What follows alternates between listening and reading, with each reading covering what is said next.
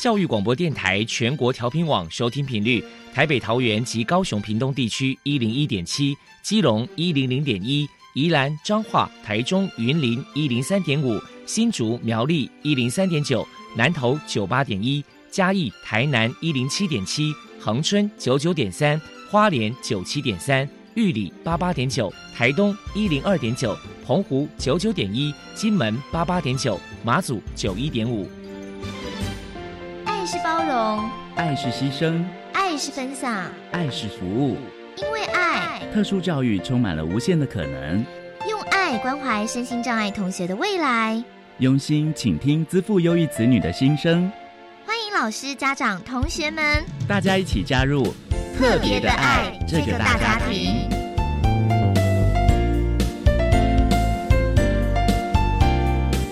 本节目由教育部学生事务及特殊教育司指导，国立教育广播电台监制。欢迎收听。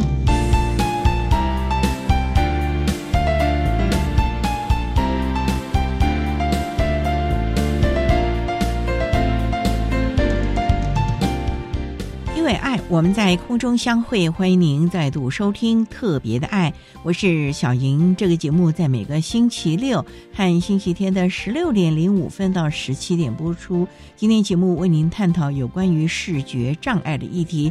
首先，在爱的小百科单元里头，波波为您安排了超级发电机单元，为您邀请台湾盲人重建院的社工梁玉兴梁社工为大家介绍台湾盲人重建院的相关服务，提供大家可以做个参考。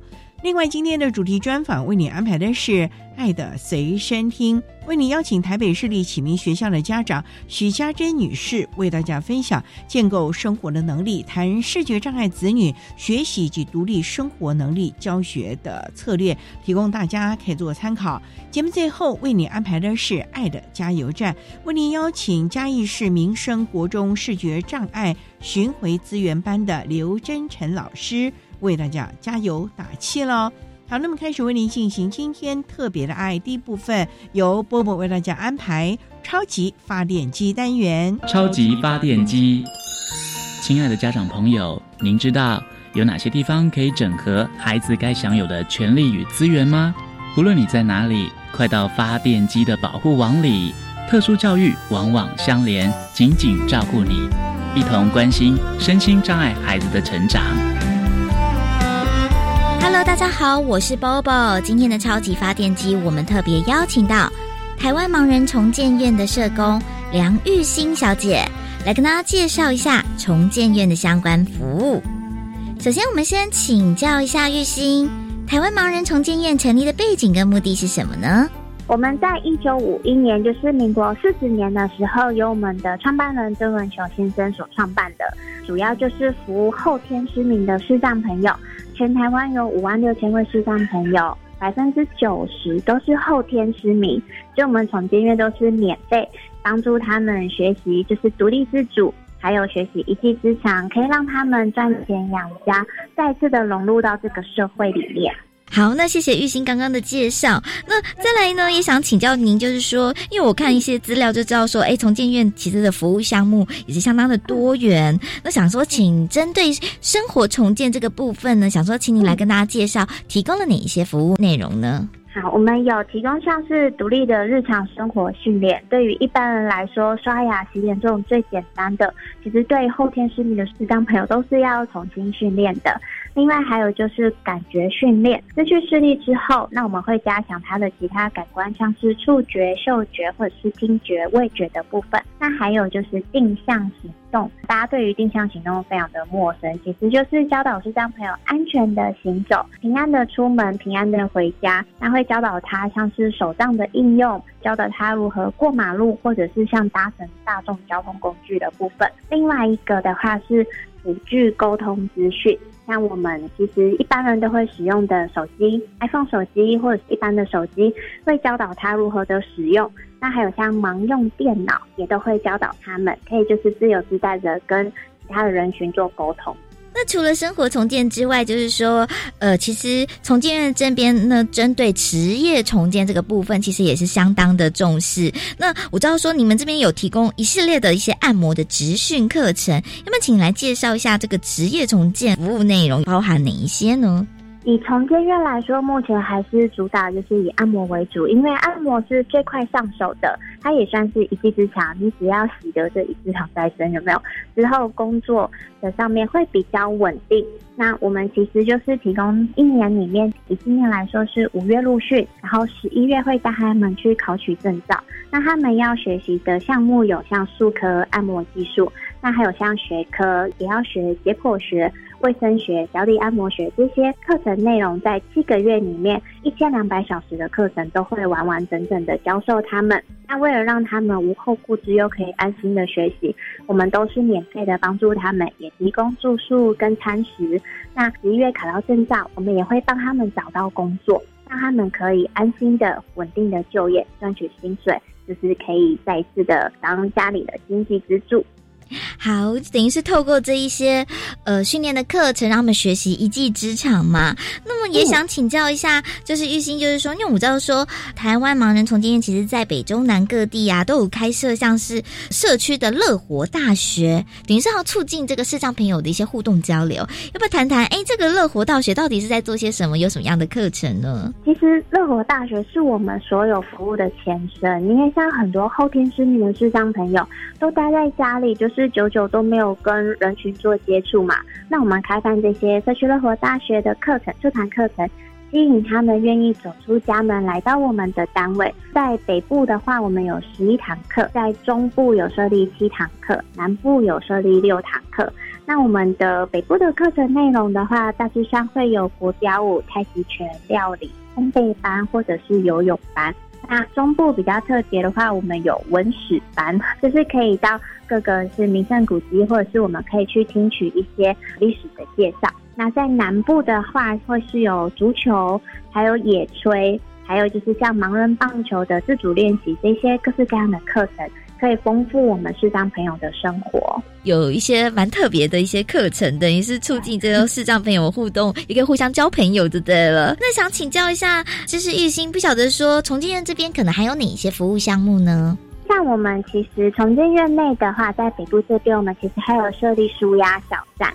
那主要设立这个目的，其实也是因为大法官事件，明眼人也可以从事按摩之后，其实对于按摩这个行业冲击真的蛮大的。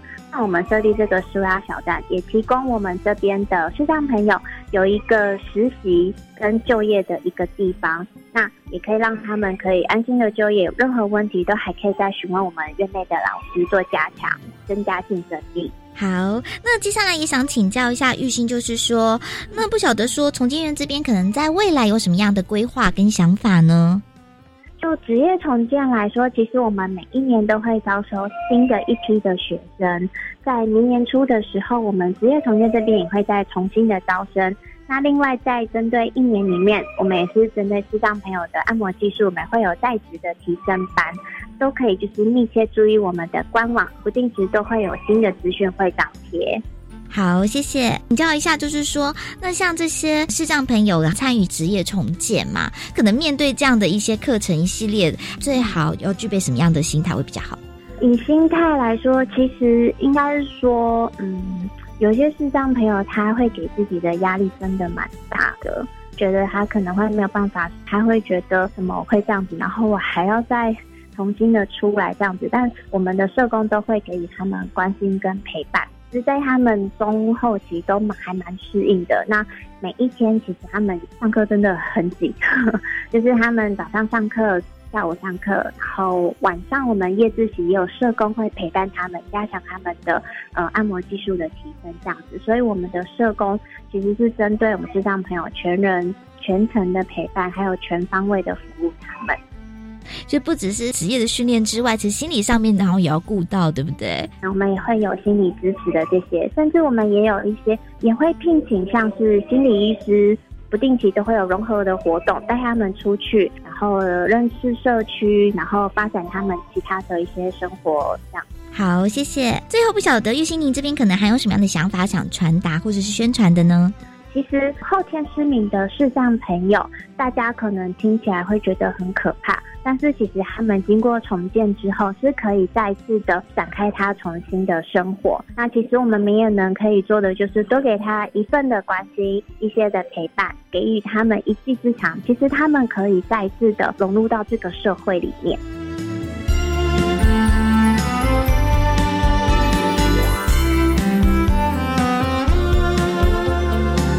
非常谢谢台湾盲人重建院的社工梁玉欣小姐接受我们的访问。现在我们就把节目现场交还给主持人小莹。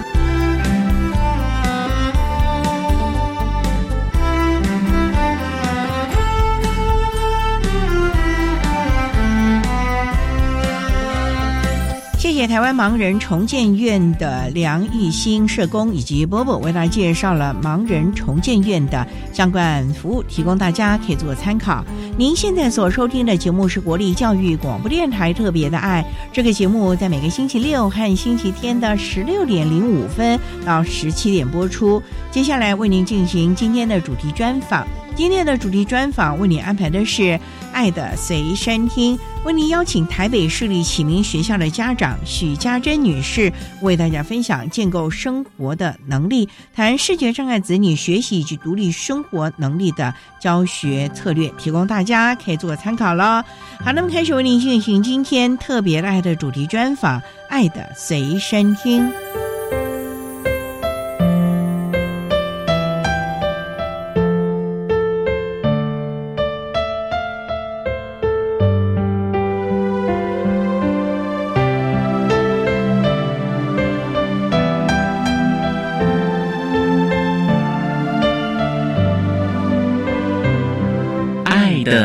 随身听。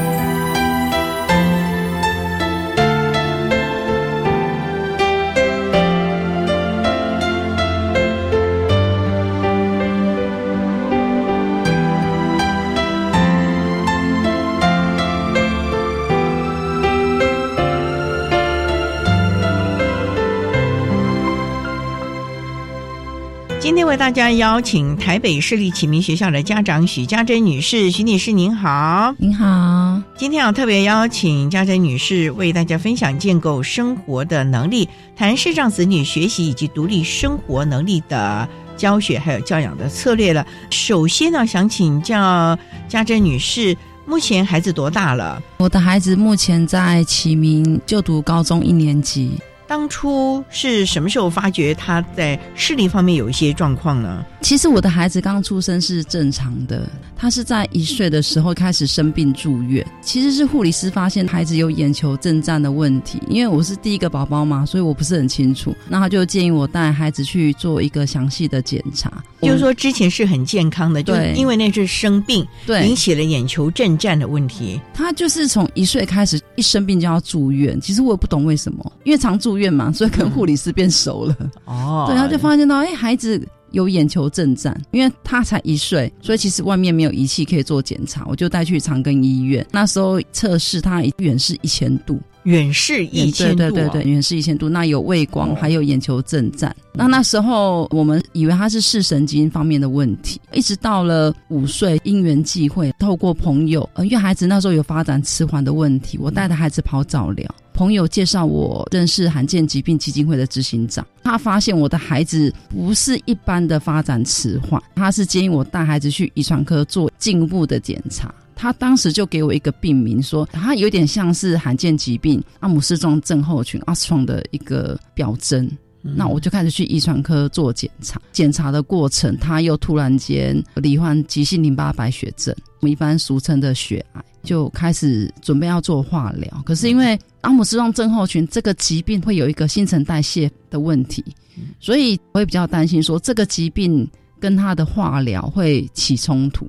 所以那个时候刚好张基有在做这方面的研究，长庚就建议我先把他的基因检测先送出去，就一送去确诊，他的确是阿姆斯壮症候群。这个疾病会引起肝功能的异常，还有糖尿病，所以医生说化疗当时对他而言也是一个难题了。还好我们那时候有确诊，因为那时候他在做化疗的过程，真的是提早引发了他的糖尿病。因为他有一次化疗打六针，他第一针打下去，血糖飙到五百四，连医生都被吓到。化疗过程也蛮辛苦的，因为三年的时间。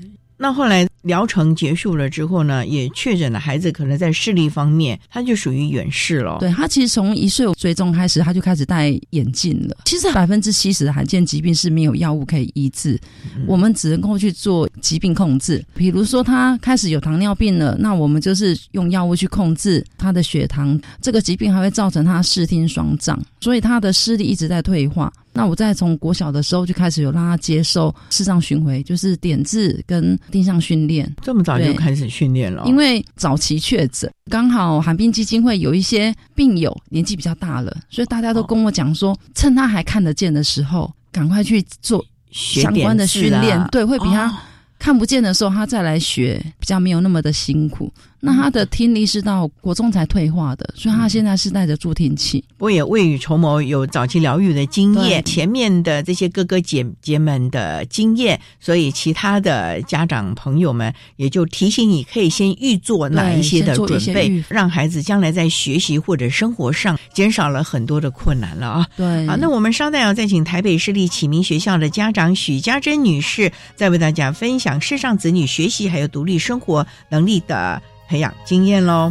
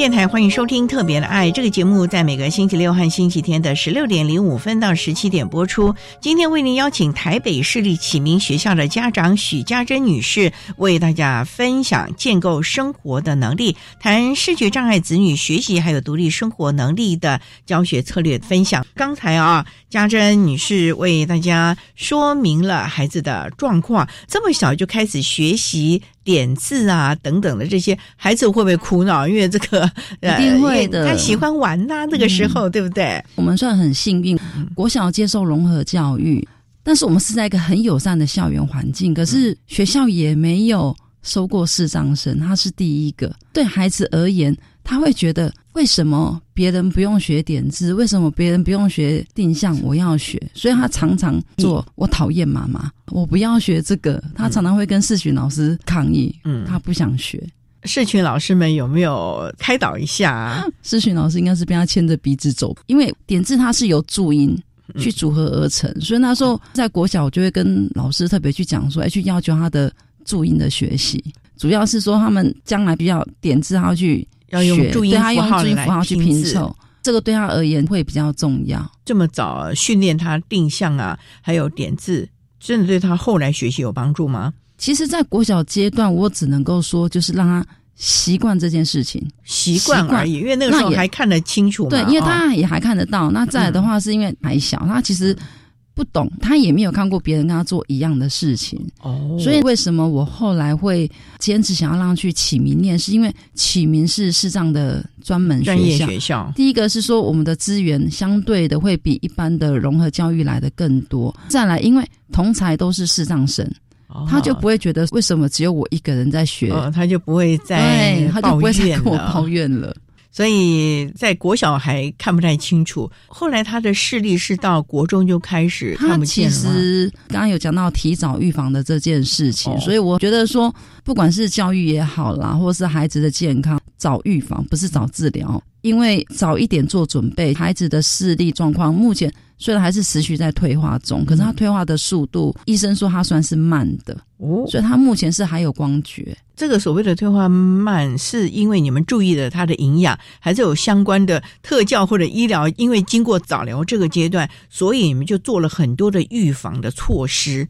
对啊，每个孩子都是三 C 的重度使用者。我们也知道说，你在使用三 C 的过程，比如说你光线不能太亮，他畏光很严重，那可能会要求他戴墨镜。再来，我觉得饮食控制蛮重要的哦，因为糖尿病如果控制不好，眼睛退化的速度它就会加快。因为我们有在做控制的原因，所以像他们学校刚好一个学长跟一个学弟，我们都是相同阿姆斯壮的病友。目前学长跟学弟都是全盲。我女儿萱萱她还看得到，所以我是觉得她退化的速度控制她的饮食，对，所以还是一样那句话，我讨厌妈妈，因为妈妈不让我吃。包括我觉得学校老师也很用心呐，因为因为我们很多病友都是在启明就读，所以老师比较了解了解这个孩子，对对对，也知道这个孩子爱吃，所以都会比较会去控制他。这样子就还可以有人来分担抱怨了啊 啊！不管怎么样呢，孩子毕竟懵懵懂懂，也不了解这些事情，所以我觉得这个时候呢，主要的照顾者像爸爸妈妈啦，还有学校老师，这个时候就要肩负起让人讨厌，可是其实是任重道远的这个责任了啊！好，那我们稍待啊，再请台北市立启明学校的家长许家珍女士，再为大家分享视障子女教养的心得喽。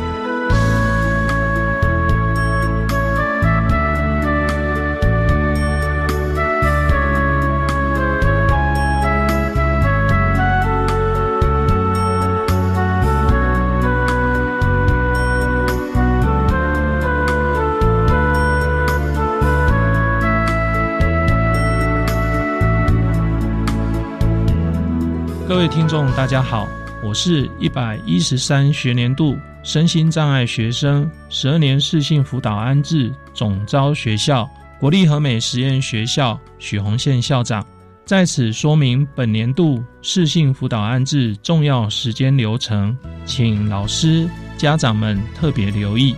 适性辅导安置简章预计至今年十一月十三日星期一起公告于。一百一十三学年度身心障碍学生适性辅导安置网站、国教署特教网络中心以及国立和美实验学校的网站提供查询及下载。报名作业时间自一百一十三年二月十九日星期一起，直到二月二十六日星期一为止。请向原就读国中端报名。报名参加高级中等学校。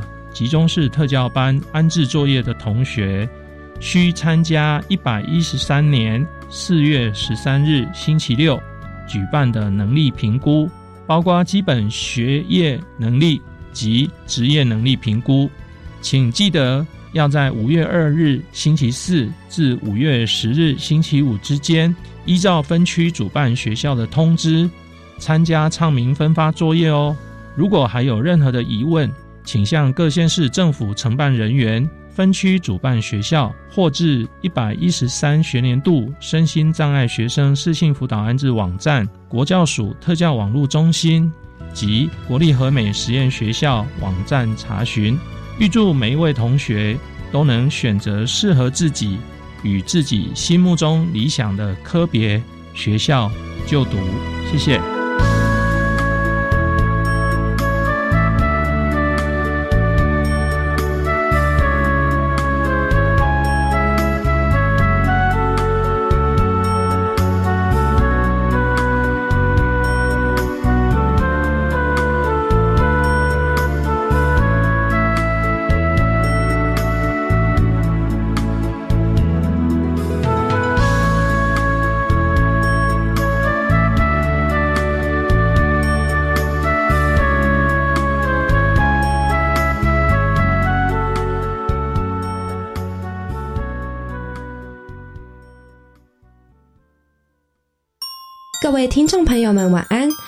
收听《Incredible 英语奇遇记》。时间过得真快，二零二三年即将迈入尾声，也已经来到圣诞节了。祝大家圣诞快乐，Merry Christmas！让我们跟着 Santa Claus 一起遨游世界，聆听来自世界各地的来宾分享生活的大小事。记得准时收听《Incredible 英语奇遇记》，让 Sunny 和 May 陪伴你度过每周四的傍晚五点二十分到六点。Incredible 英语奇遇记，我们下次见。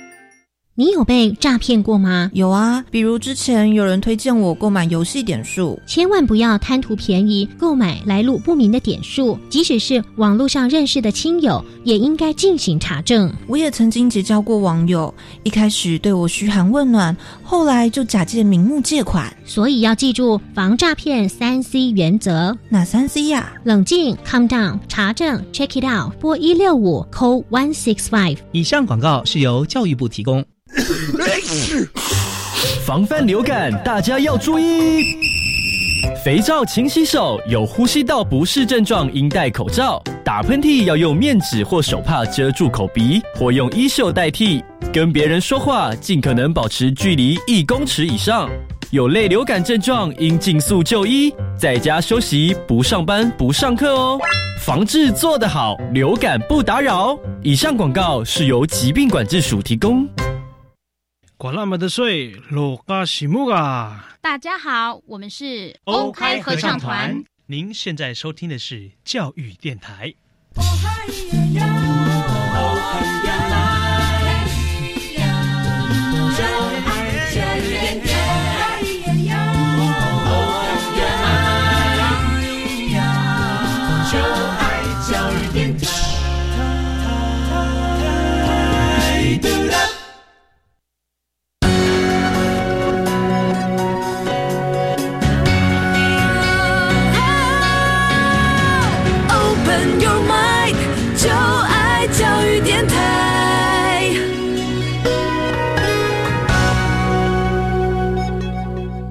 教电台欢迎收听《特别的爱》这个节目，是在每个星期六和星期天的十六点零五分到十七点播出。今天为您邀请台北市立启明学校的家长许家珍女士，为大家分享建构生活的能力，谈视障子女学习还有独立生活能力的教学还有沟通的技巧了。那刚才哈，家珍妈妈一直在讲，孩子呢在一岁多的时候，因为一直生病啊，每次就发烧啊，就得住院，然后由护理师。了解了孩子，再去做了相关的检查，最后确诊算是罕见疾病。那也因为你们进行了早期疗愈，并没有逃避这个现实，所以孩子。不管在身体的状况啊，甚至于在学习上该有的一些能力，像点字啊、定向啊，其实你们都已经超前部署，都已经把它建构好了。不过呢，您说孩子到了国中的时候就到了启明学校，那在启明学校这是一个专业的，他就比较少抱怨了吧？我觉得很多人，包括我自己，在我还没有让孩子就读启明学校之前。我觉得很多的家长会遇到一个相同的问题，就是很害怕孩子被贴标签，觉得说独特教学校的孩子很容易被贴上标签。当初就没有担心吗？非要从一个普通融合的，而且我知道你们是住在桃园，桃园对，还要这样子，还要跨区，然后还拉住宿，对对对，真的不怕被贴标签哦。当时我也是有考量到，因为我在还没有来起名之前，我已经去学校参观了三次。到起名啊，对，第一个就是说看这个校园环境嘛，OK 不 OK？再来的话是说学校到底可以提供给孩子什么？因为孩子必须要住宿，这一点当初家人跟我比较担心的，因为想说，毕竟他是一个迟缓儿，为了这三点，所以我才会。连这三年都一再一再的去确认，说我到底要不要让孩子来启明就读？老实讲，我很谢谢自己当初的决定，我真的来启明是对的，因为就是因为我进来了，我现在会跟大家分享孩子在启明的生活。第一个，我觉得说，因为市上资源够多，孩子没有那么的多，全校我记得好像学生只有七八十个，像我女儿那时候刚进去，他们班上只有六个学生，每个孩子都是宝了，老师比较照顾得到。对，也都能够针对个别的需求给予特别的辅导。对，那再来的话，因为是在台北市，除了学校的资源之外，我觉得也是有蛮多人愿意给孩子很多学习的机会，所以学校带着孩子去登山，登山啊，登什么山啊？山，我记得是雪山山脉的雪山这个是学校每年很重要的一个活动。这个可不是爬卡阳明山、对四寿山，阳明山是他们的小训，可是都会有专业的登山人士会一对一带着。讲真的，除非我们家长很爱登山呐、否则我们也不会有那个机会带着他们，因为那个会有危险性。学校还带着他们去玩水、去游泳、划独木舟、啊哦去划龙舟，还有带着他们去爬树、攀岩。爬树啊，很难想象，对不对？好多好多的体验呢。对，还有带着他们去看云门舞集，上个礼拜还带他们去听电影，听电影。对，因为有一个口述影像，学校很多的活动让孩子去体验。因为但是我觉得这些东西家长有时候很难办得到，因为你必须要有相关的资源。资源，对我们可能大家去看电影，我们也不会解释。但是他们有专业的口述影像，大家去不要说爬山了，像上次去攀爬，那都必须有专业的设备跟专业的老师教练在旁带着，他们，那个才是安全。所以我那时候看着自己的孩子拉着绳索，因为他们必须靠自己拉一次绳索，套一次绳子，拉一次绳索，套一次绳子，上到上面还要自己想办法下来。哇，自己下来哦。对，可是我说上山容易下山真的很难，因为他听不懂指令，他也不晓得怎么去解那个，所以他在上面待了大概十几分钟吧，下不来。可是我就开玩笑讲说，可能因为看不到吧，所以不怕高。不过我就很好奇了，你的女儿受这种的训练操练，她很开心，真的很开心啊。对，哦，她觉得生活多彩多姿了，是不是？不是只有纸本学习了，有好多去体验的生活。我也很谢谢他国小的最后一年，嗯因为你知道，在国小他可以自己跑一百公尺，可是他没办法参加大队接力，因为跑不快嘛，又有视力的问题。对，接不到那个棒棒。对，嗯很谢谢学校为了他，全班一起跑，全班一起跑啊全班一起跑。他们那一届就是全班一起跑，他跑第一棒，跑第一棒他就没有接棒的问题，因为是后面那可能要想办法接住他的棒子。对。所以那时候我就觉得说，可能这辈子我女儿可能就跑这么一次大队接力吧。结果没想到进入启明，她每年都要跑。每年都要跑。你女儿爱不爱运动啊？她其实不爱运动哎、可是她觉得她乐在其中。对，嗯因为很开心，因为大家一起，她有伴，不是只有他一个人特殊，嗯所以他们班上有同学要坐轮椅的，也要参加跑步啊。啊，也要参加。对啊，他就拿着助行器走啊。哦，所以我觉得在特教学校是每个孩子都可以被看见，而且都可以展现他的对，优势展示他的能力了哦。优势。然后他去年还代表学校参加全国视障跟听障的演讲跟朗读比赛。哇，这些都是在国小你不会去想象到的。嗯，因为总是觉得嗯不太可能吧，不太可能哦你们自己就先受限了，限制了孩子的发展了。对可是没有想到启明学校这样一个专业的学校，反而不会受到世俗的挂碍。对啊，就是尽量的给予孩子试探的机会了。对对对，嗯所以其实去到奇米，我觉得也是扩展了我们的视野，还有去打棒球。啊，还打棒球啊？他怎么看到那个球？像我都没盲人办法。棒球哦，这些的体验我都可以分享给身边的朋友，其实可以让嗯大家对于视障者或者是特教学校，其实他们可以有更进一步的了解，嗯不要去排斥孩子到这边会不会贴标签。我觉得反而在这边的孩子他们的发展，其实我觉得是更正常。而且我觉得啊，经过这样的一个专业的训练以及专业的培养，孩子真的是能够真正的发挥他的优势能力，而且更加的适应他未来可能要独立自主生活的能力，增强了这方面的能力。再方面，他的心境以及因为这些事情都是要越挫越勇的，总是要有一些困难的啊。对所以其实也无形之中养成了他的挫折容忍度了。好，那我们稍待啊，再请台北市立启明学校的家长许家珍女士，再为大家分享视障子女学习还有独立生活能力的学习教养了，为大家分享在启明学校的经验喽。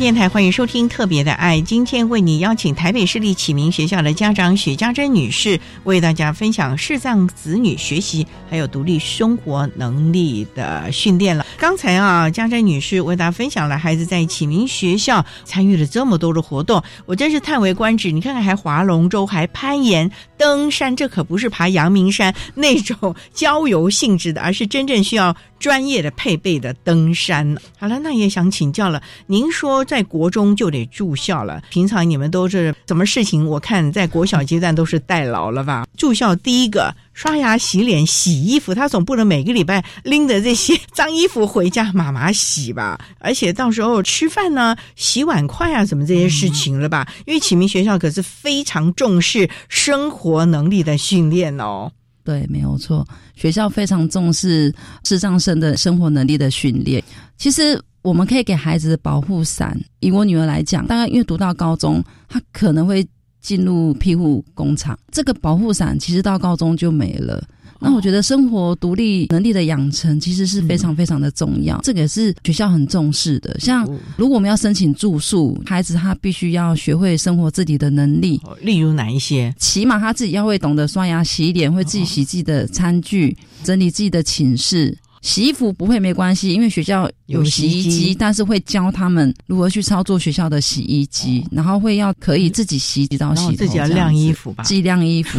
对他来说，从小在妈妈、爸爸的照顾之下，他能接受吗？是不是要开始抱怨妈妈不爱我？所以他一开始住宿的时候，他回家你就发现这个袜子不是你的。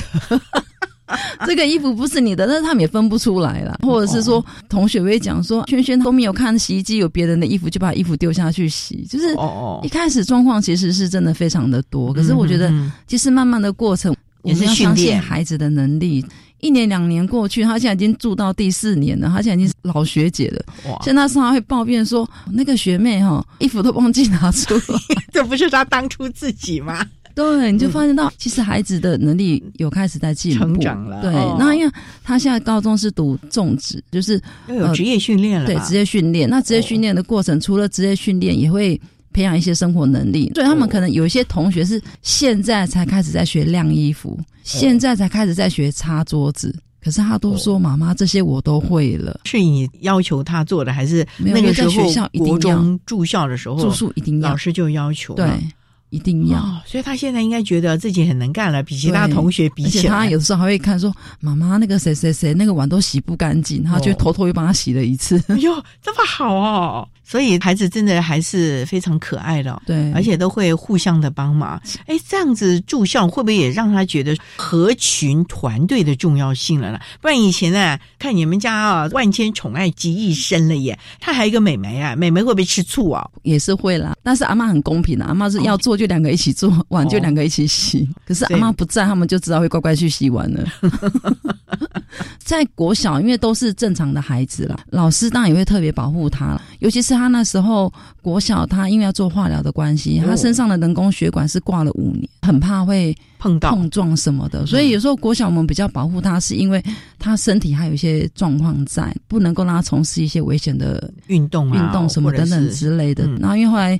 五年级人工血管就拔掉，那现在进入了国中，是因为每一个孩子都是特殊生哦，所以你并没有比较特殊，反而他的状况还比其他的同学多障的孩子因为班上很多都是多障的孩子。那我觉得在启明，我觉得另外一个比较特别的一点是，可能在国小阶段他们叫做被照顾者，可是进入了特教学校，他们必须学习成为一个照顾者。我觉得这个是很棒的一件事情。他要照顾谁呀？照顾自己吗？他们除了要照顾自己，可能也是要协助同学啊。例如说，我们之前出去班游，他可能就要负责推他们班上另外一个坐轮椅的孩子。他还要帮同学哦。对啊，他们其实会互相去帮忙。好像他们班上有两个需要推助行器，一个要坐轮椅，可能要去电梯，他会帮他们啦，因为他可以顺便坐电梯了。哎，那真的不错哎！你有没有觉得他的个性也变得比较好一点？很开朗，比较开朗，比较有自信。嗯，对。那我觉得应该也很开心了吧？学校老师真的把我们教育的很好，因为没有一个孩子是等着别人来帮你做，你要自己去完成。那我觉得这个很好，因为他们会觉得他们跟别人其实没什么不一样，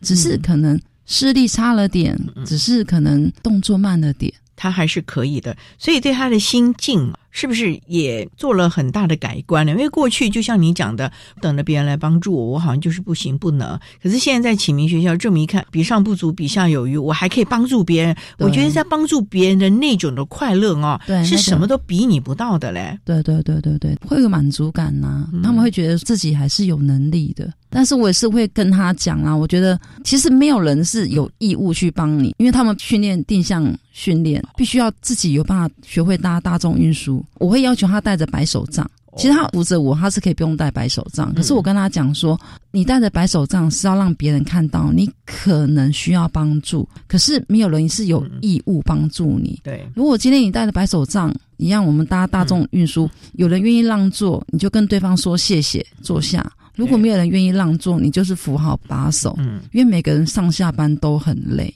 这个也是必须给孩子一个正确的一个观念。妈妈，我觉得你的观念真的好棒哎，并没有让孩子就好像等着别人帮助。因为我们这儿有很多的特教生啊，就觉得别人帮助他是应该的，你没帮助他，他就觉得你大逆不道了。其实也造成了老师在教学，甚至于家长在教养，甚至于未来在职场上。或者在班级上，他跟同才大家的困扰了耶。讲真的，职场是现实的啦。那我觉得很多的东西，我们必须让孩子提早去了解什么叫做现实的社会。那我觉得一路上我们受到很多人的帮助，我觉得就是怀着一个感恩的心呐，感恩的心啊，才能够走得更长远，也才能让他更接纳自己，懂得去接纳自己，也懂得去包容别人。这个我觉得蛮重要的。那我们稍待啊，再请台北市立启明学校的许家珍女士，再为大家分享她的教养经验喽。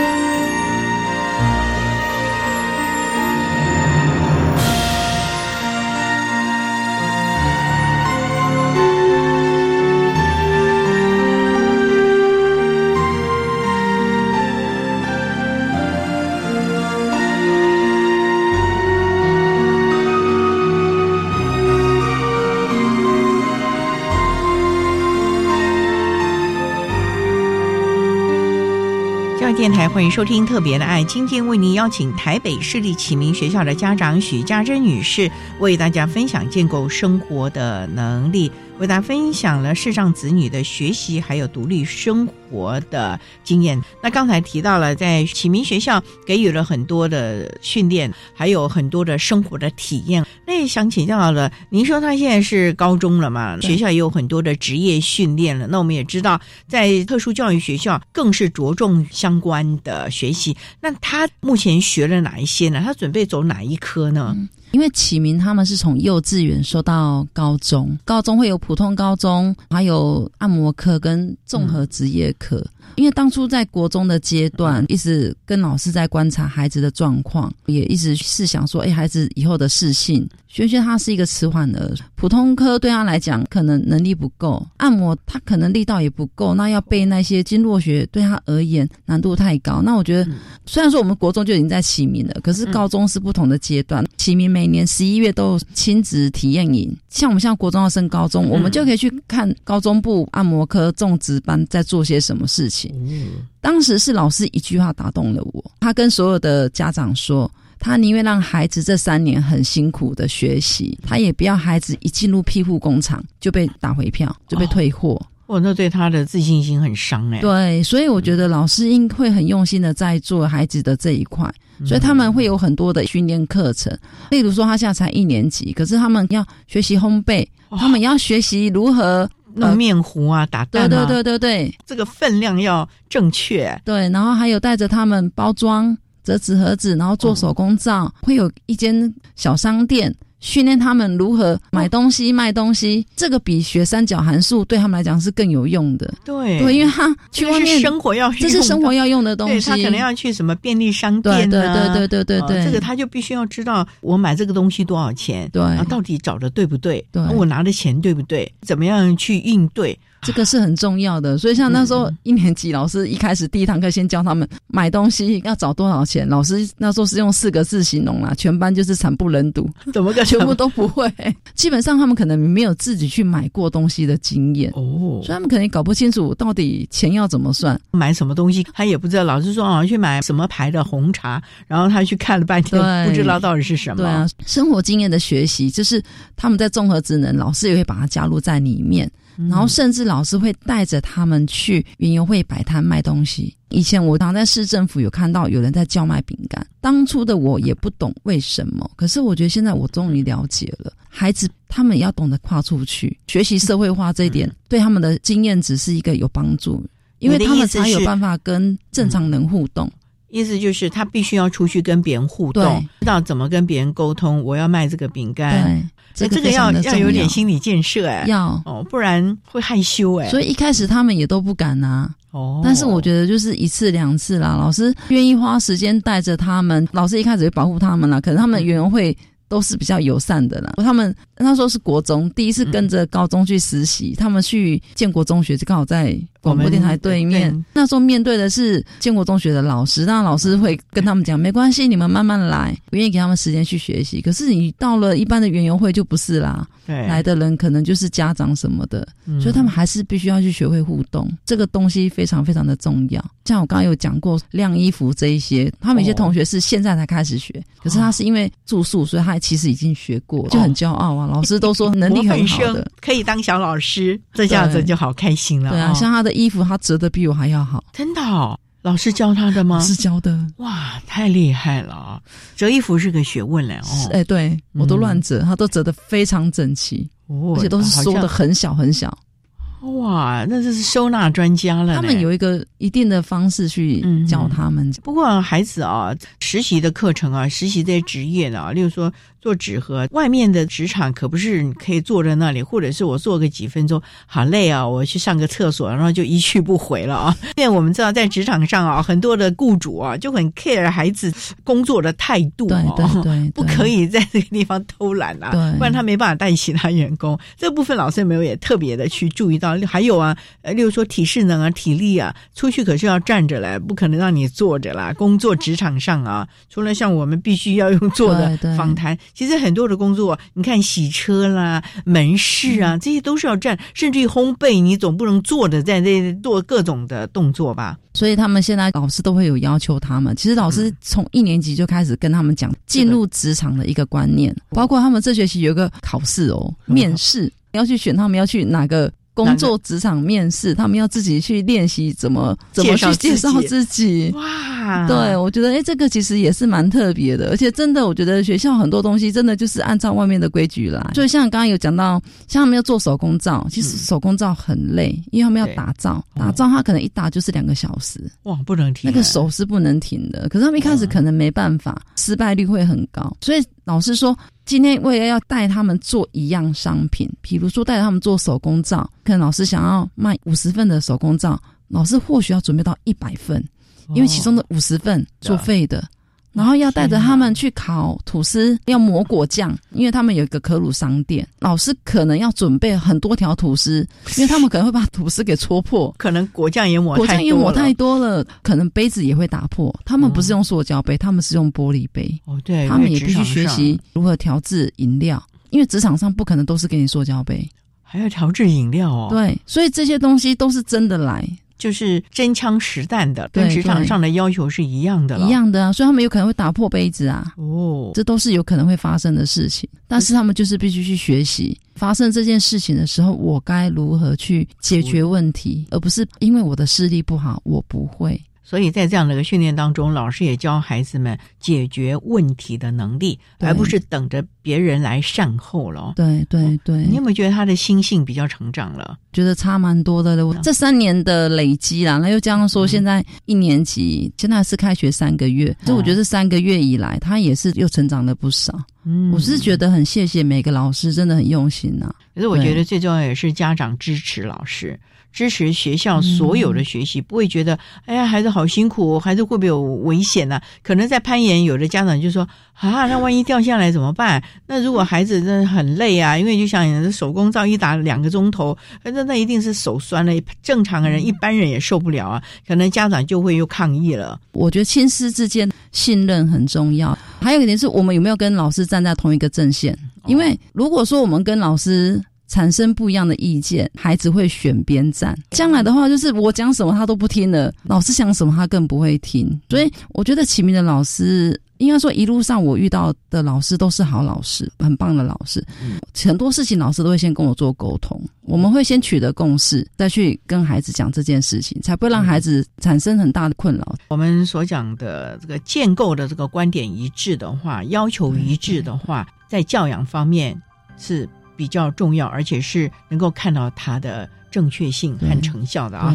我们许家珍女士的心得呢，真的亲师的互动、合作、沟通是非常重要一件事情。为了孩子未来啊，我觉得大家都要。努力的去沟通了啊！好，那我们今天也非常的谢谢台北市立启明学校的家长许家珍女士，为大家分享了她的孩子在启明学校所做的各个方面，不管是生活或者是职业上的训练了。非常谢谢你，家珍女士。好，谢谢。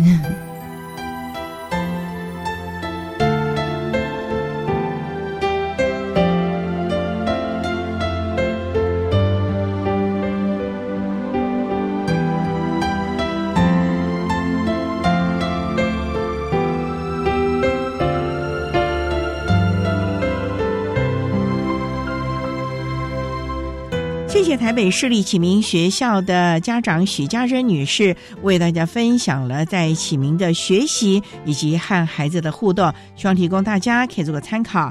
您现在所收听的节目是国立教育广播电台特别的爱节目，最后为你安排的是爱的加油站，为你邀请嘉义市民生国中视觉障碍巡回资源班的刘真成老师为大家加油打气喽。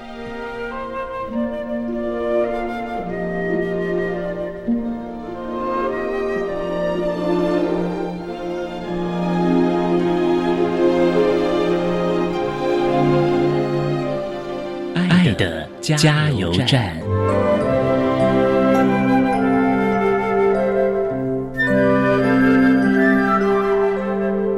各位听众，大家好，我是嘉义市民生国中视障资源班的刘真成老师。针对视障生社交技巧，有几点想跟教师和家长们分享。仪容整洁很重要，因为这是给人关键的第一印象。教导散发正向积极的心态，来吸引更多的朋友。另外，也请多给尝试的机会，并在成功之后给予赞美。